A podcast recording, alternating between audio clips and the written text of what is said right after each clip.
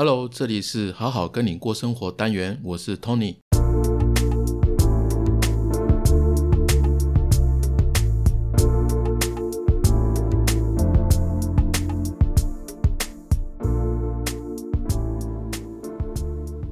嗨，大家好，好好跟你过生活单元已经录了第二十集啦，非常开心。那今天有个消息先跟大家讲。就是好好听你说的官网已经上线喽，网址是 triple w 点 l i s t e n 二 u 二零二零点 c l u b，里面呢有所有 podcast 的音频内容，还有文字版。那另外还有职涯的文章，还有自我探索的相关实用的资讯。另外呢，呃，未来呢还会有非常有深度、有实用的心理学线上的音频课程。那先跟大家稍微透露一下，这个音频课程呢很不一样。为什么？因为一般外面的课程呢都是专家，专家在跟你上课，然后他的课程内容可能太过专业，可能会让购买的消费者呢有听没有懂啊，不好吸收。所以呢，我准备的方向是我这些年来的心理学自己的学习心得，然后把对大家来说最精华、最实用的部分。以做笔记、画重点的方式，用最白话文的一一的为各位讲解，公开给大家。所以，不论是工作职场，或者是家庭关系、自我探索等等，一般人会遇到的各种人际状况或者困难挑战，只要你听过，你自己就能产出足以应付人生百分之八十的问题的解决能力哦，减少你的人生焦虑，还有增加你的快乐以及从容的感觉。那是不是有一点点期待，一点点好奇呢？好，来到今天的主题，今天为什么要讲月老这个主题呢？因为九月二十三到十月九号是台北电影节，那前阵子开幕片呢是九把刀的《月老》这部电影哦，我有看过它的预告片，其实拍的蛮动感的，然后它里面的月老就是好多好多个，不是。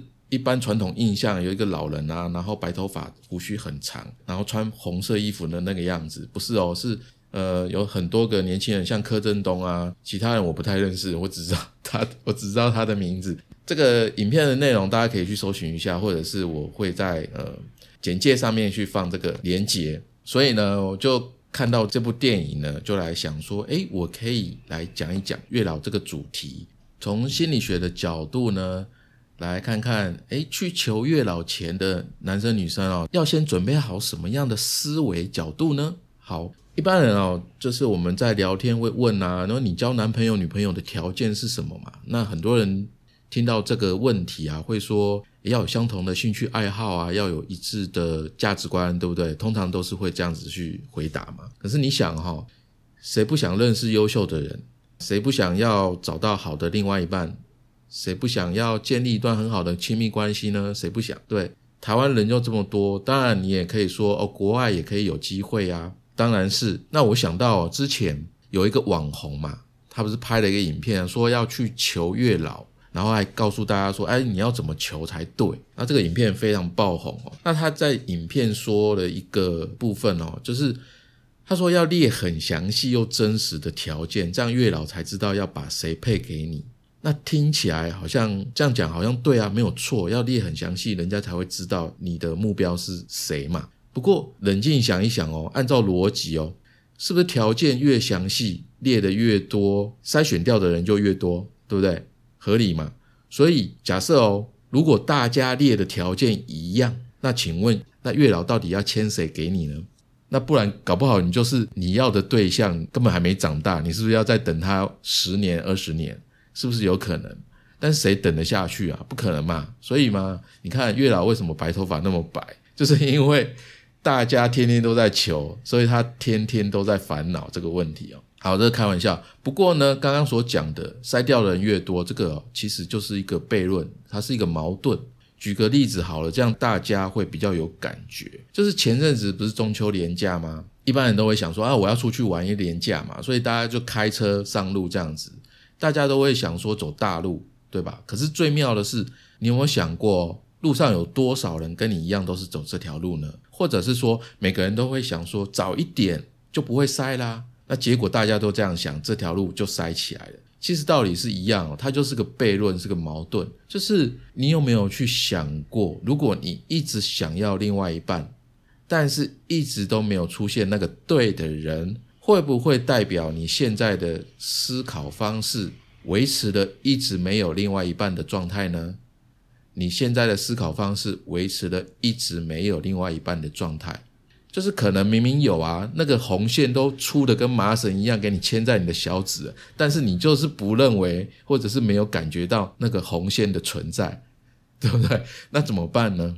那就是拜月老，我觉得拜是拜，但是事在人为啊，我们还是得要有一些行动，可是要有对的行动嘛。可是要对的行动之前，你要有对的思路。那思路呢，决定你有没有出路。所以今天呢，跟大家来介绍一个不同的思维方式，就是逆向思维这个思考方式。只要掌握住这个逆向思维的思考方式，就有可能可以提高另外一半出现的机会，并且看得到、抓得到，好好的把它把握住，或者是不会把喜欢的对象赶跑。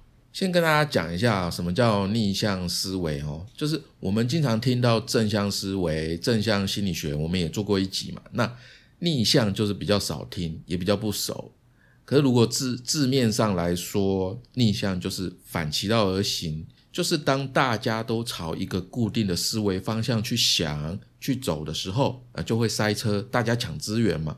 然后趁这个时候呢，你却反方向的去思考。这个就是逆向思维，其实呢，它也不是什么暗黑心法。我举个简单的例子哦，呃，有个女儿跟妈妈在吵这个家庭作业，女儿都不做，那妈妈呢就想了一个办法，好吧，那我来帮你做作业好了，做完之后你来检查。啊，这女儿一听不用做作业，她当然就答应啦。那后来妈妈就把这做作业呢做完了，然后交给女儿检查。然后女儿呢，很认真的检查了一遍，结果一发现说：“妈妈，你怎么都不会写这个错那个错，那么简单你也不会。”然后他就更正她的错误，最后呢，诶，他把妈妈的错误全部都更正成正确的答案。所以相对的，这个妈妈利用逆向思维，让女儿呢来给他写下来的答案来做一个纠正。然后在不知不觉中，这个女儿就把作业写完啦，只是用了不同的方式哦。所以这个妈妈是不是很聪明呢？所以说有时候反着做、反着想，效果会更好。可是这个很不容易哦，逆向思维不是那么容易有的。那要怎么反着做呢？其实它有几个原则哈，大家可以参考一下，运用在不同的人事物上面。当然，交男女朋友其实也是一样的。第一个就是要用迂回的方式哦。虽然我们都知道，看见喜欢的人，我们会有的人他是很主动的，会想要认识对方、了解对方、跟对方在一起哦。可是如果你表现的目的性太强的话，对方有可能第一时间的反应哦，他会很害怕，他会觉得，哎，你是想干嘛？是不是想要从我身上获得一些好处啊？对方一旦有这样的反应哦，就会很难有下一步，因为他有防备的心态了嘛。就像我有一次啊，在我大概二十几岁的时候，那时候大家都很喜欢约 KTV 去唱歌，呃，有男生朋友他会就约妹嘛。然后有一次就是女生来了哦，然后他们都是购物台的女主持，那都很漂亮，可是都没有男朋友，因为他们工作非常忙。那我们就一票男生啊，然后他们一进来之后啊，他那个眼神你知道吗？就好像。在扫射，就在物色喜欢哪一个男生，然后就坐在那个男生旁边这样子，然后跟他聊天。然后就有一个女生，她就是坐在我旁边，然后一坐下来呢，因为我正在唱歌，她也不管我是不是在唱，然后她就一直在找话题要跟我聊，然后就是一直在问问题。那可是我是来唱歌来玩的，就是我当然喜欢有女生嘛，那当然就是大家在 KTV 包厢，就是一起玩、一起放松、一起唱歌。可是那个当下，我就觉得啊，自己很像。被当成犯人哦，在审问一样的感觉，就是对方长得再漂亮，身材再好，或者是再怎么样，都会感觉很不舒服，所以就打枪，完全没有下一步。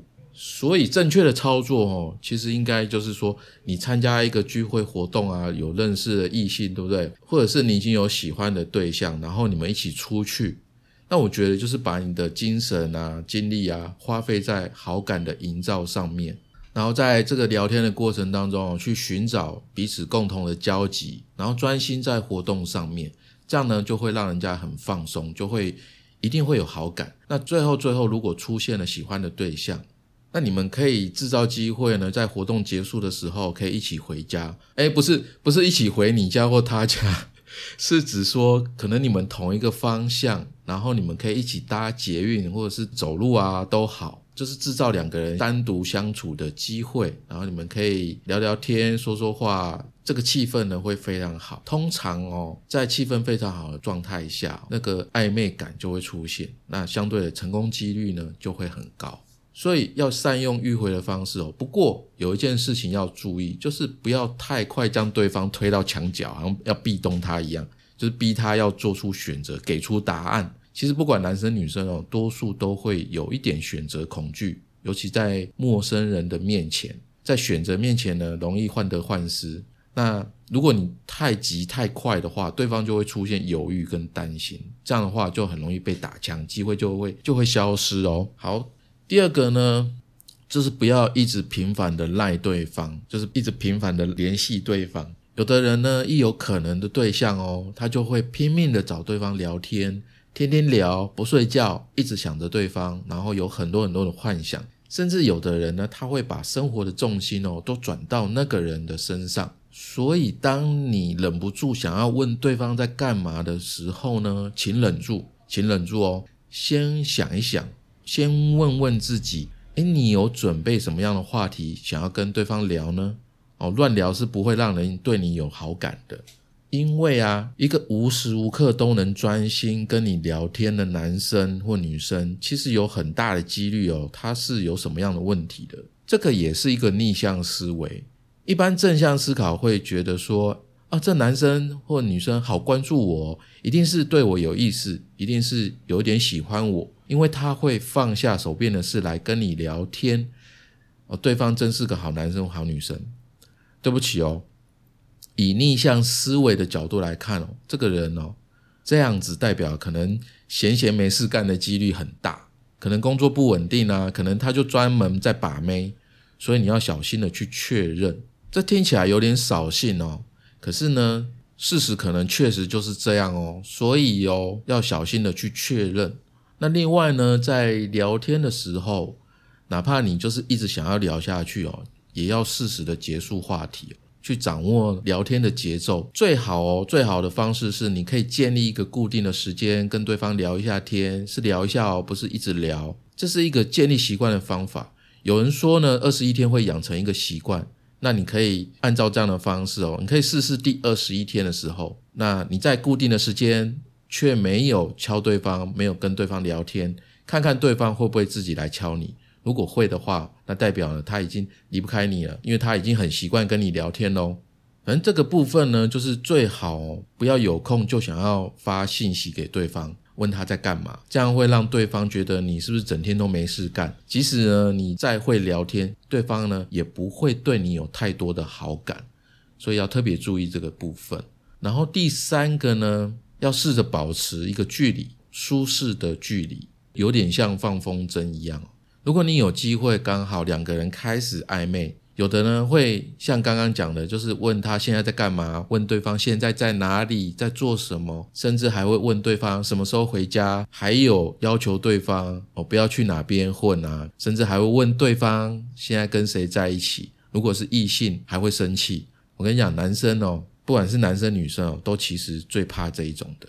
也就是说，你可以问，但是不要追问。假设对方是今天要跟朋友出去玩，但是不是跟你，你可以说对方说：“哎，路上小心哦，早点回家。”这样就好了。那你就是留给对方有一个心理的空间，然后他会感觉很舒服。这样的距离哦，他自然而然呢就会觉得你很信任他。那同时间呢，你也可以在这个部分呢去展现你的自信，你是有魅力的，然后让他知道谁在这个轻轻牵住手中的这个风筝的线。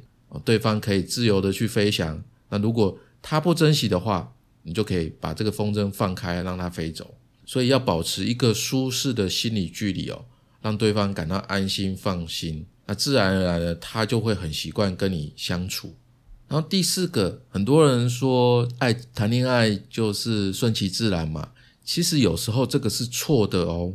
你想哦，苹果是不是象征爱情的禁果？但是苹果呢是摘下来的，如果我们人不去摘它，等它自己掉下来的时候，通常这个苹果已经烂掉了。所以有时候你要谈恋爱是需要有一些做一些动作去促成的。很多人他不会控制这个谈恋爱的节奏，比如说两个人认识了两三个月了，一直在培养感情，然后一直在塑造彼此在心中的这个美好的形象，认为感情可以慢慢培养，因为情到深处爱就会成自然嘛。但其实这是错的哦，这是有根据的哦。我们从脑科学来讲。就大脑当中呢，有一个叫后扣带回皮质，简称 PCC，不是皮带哦，听起来很像什么皮带、扣带什么的，就不是，它就是大脑的一个脑神经中枢的一个部分。有科学家去研究呢，发现一个人哦，在刚开始有暧昧的时候，他的 PCC 的活性会增强，增强会干嘛呢？跟增强呢，就是会有迷恋。会有愉悦，会有快乐的感受，所以换句话说，你们两个人的这个暧昧啊，没有一直进展到下一个阶段哦，某一方的 PCC 就有可能会趋于平静，相对的，这个大脑的快乐的激素啊分泌就会越来越少，所以关系就会这样子自然而然，也是一样哦，自然而然的就会冷掉。所以正确的操作哦就是，如果啊你对对方有好感。对方的条件又不错，就要勇敢的去促成好事发生。譬如说，举例好了，就是出门见面约会，可能第三次之后，你可以试试看，跟他在聊天当中去打情骂俏会怎么样？感情呢，多半会增加一点温度。那可能到第五次或第六次，你们就可以试着去牵手啊，或者你就大胆的给他一点暗示，让他来尝试主动的牵起你的手。当然，第几次只是一个说法啦。我有听说，谈恋爱的高手通常在第三次就能够成功牵手。听说啦，听说哦不是我自己，是听说。好，那第五个呢，就是不要一直跟。什么意思呢？就是你可以问一下自己哦，你自己喜欢那种什么时候都是表现的一本正经的男生或女生吗？应该不会啦，因为没有人会喜欢连平常相处都很硬的人。大多数的人都喜欢平时很轻松幽默，可是认真做起事来他就很专心、很严肃、很认真对待的那种那种人嘛。所以很多人会想说，在心仪的对象前面啊，要一直展现那种绅士的风度啊，或者是很优雅的那种淑女的的态度啊，任何时候都要彬彬的有礼。可是对方不见得这么认为哦，可能会觉得哦，你每次都这样，是不是太假了？现在的男生女生其实会反而会觉得，诶，这样很没有情趣啊，相处起来很不舒服，很没意思哦。可能第一次还可以，每一次都这样子，其实是太紧了，会让对方觉得啊。跟你相处，其实精神会很紧绷，好像对方也必须要这样子才对。所以在双方进入一个好感期，就是彼此双方互有好感的时候，有时候呢，一些小打小闹，我觉得是很 OK 的，比如拍拍肩膀啊，打打闹闹的，不经意的肢体接触哦，其实是很容易增进彼此亲密关系的。有一些肢体碰触，我觉得是很 OK，也是很重要的哦。但是有一个状况要注意。就是你对对方这样子的时候啊，对方有可能会以为你只对他这样子，但是如果对方发现你跟所有的人都会偶尔会有肢体接触的话，对方可能就会有幻灭的感觉，那这个暧昧哦就有可能会冷却掉哦，所以这个部分呢要特别注意。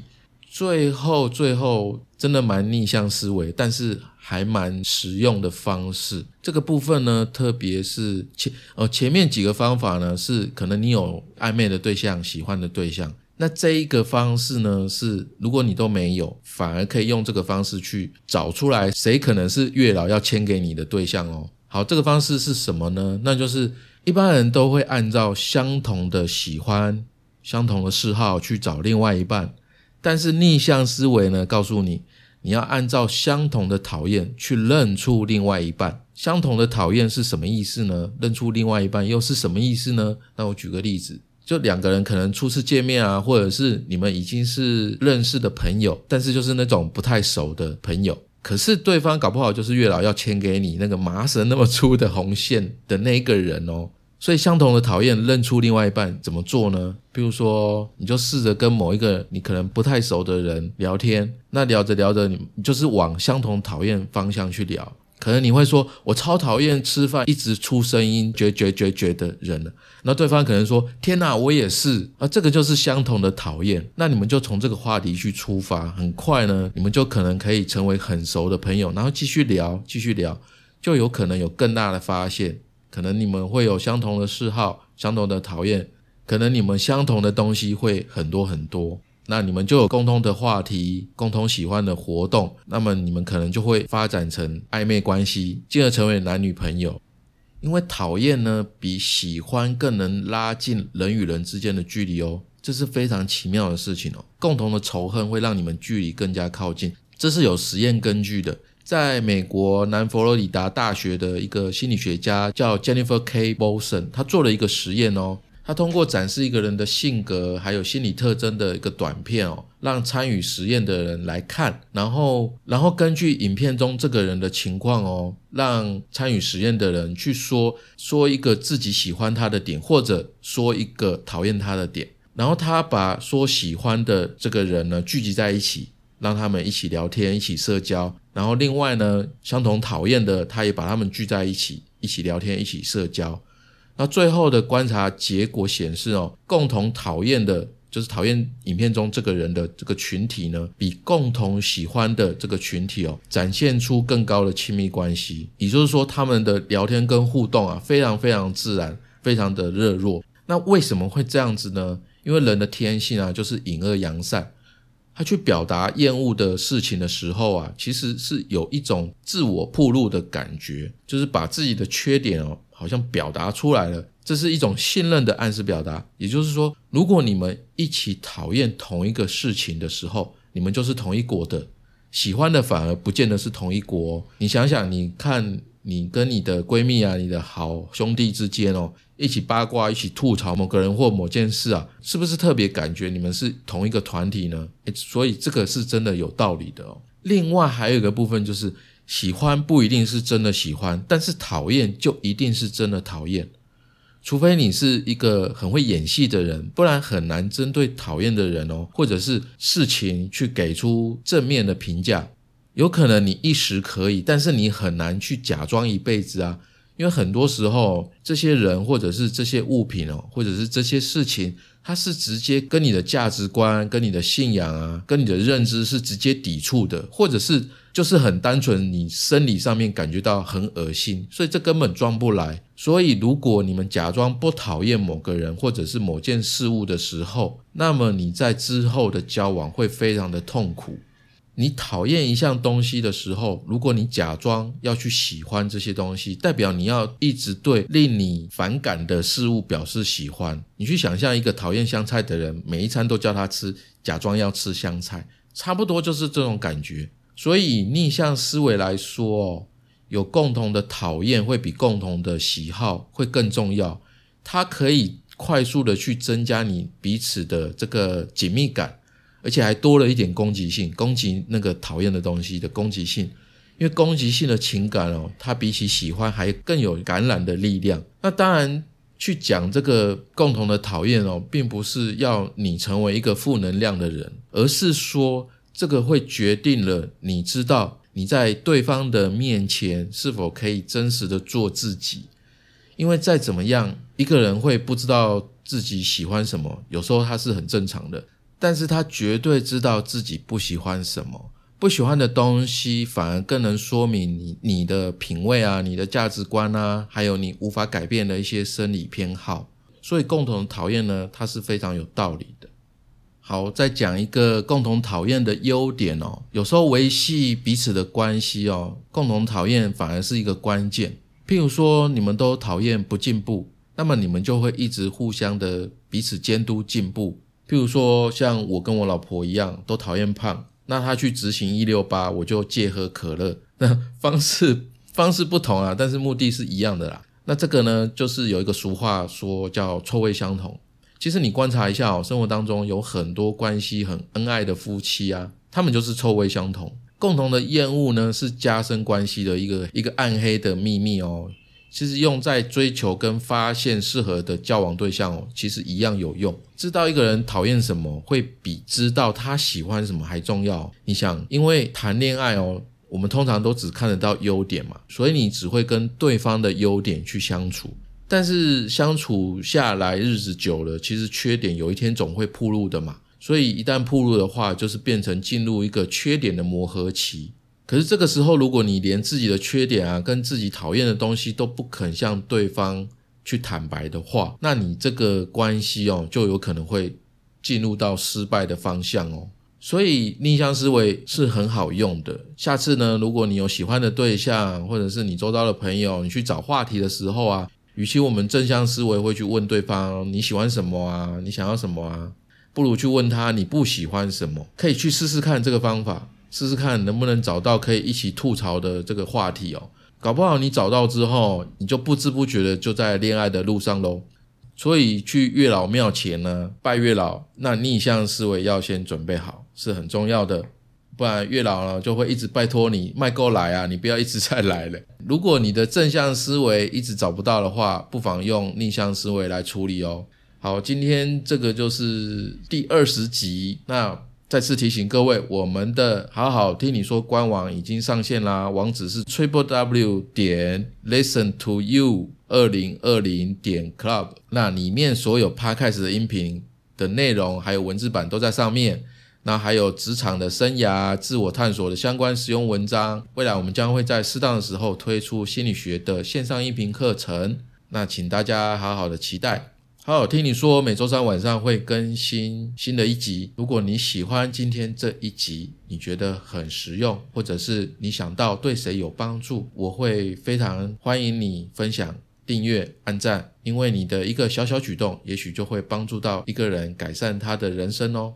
如果你喜欢，也记得帮我留下你的评价，我会非常感谢您。那我们今天就到这边，感谢你的收听，谢谢，再见，拜拜。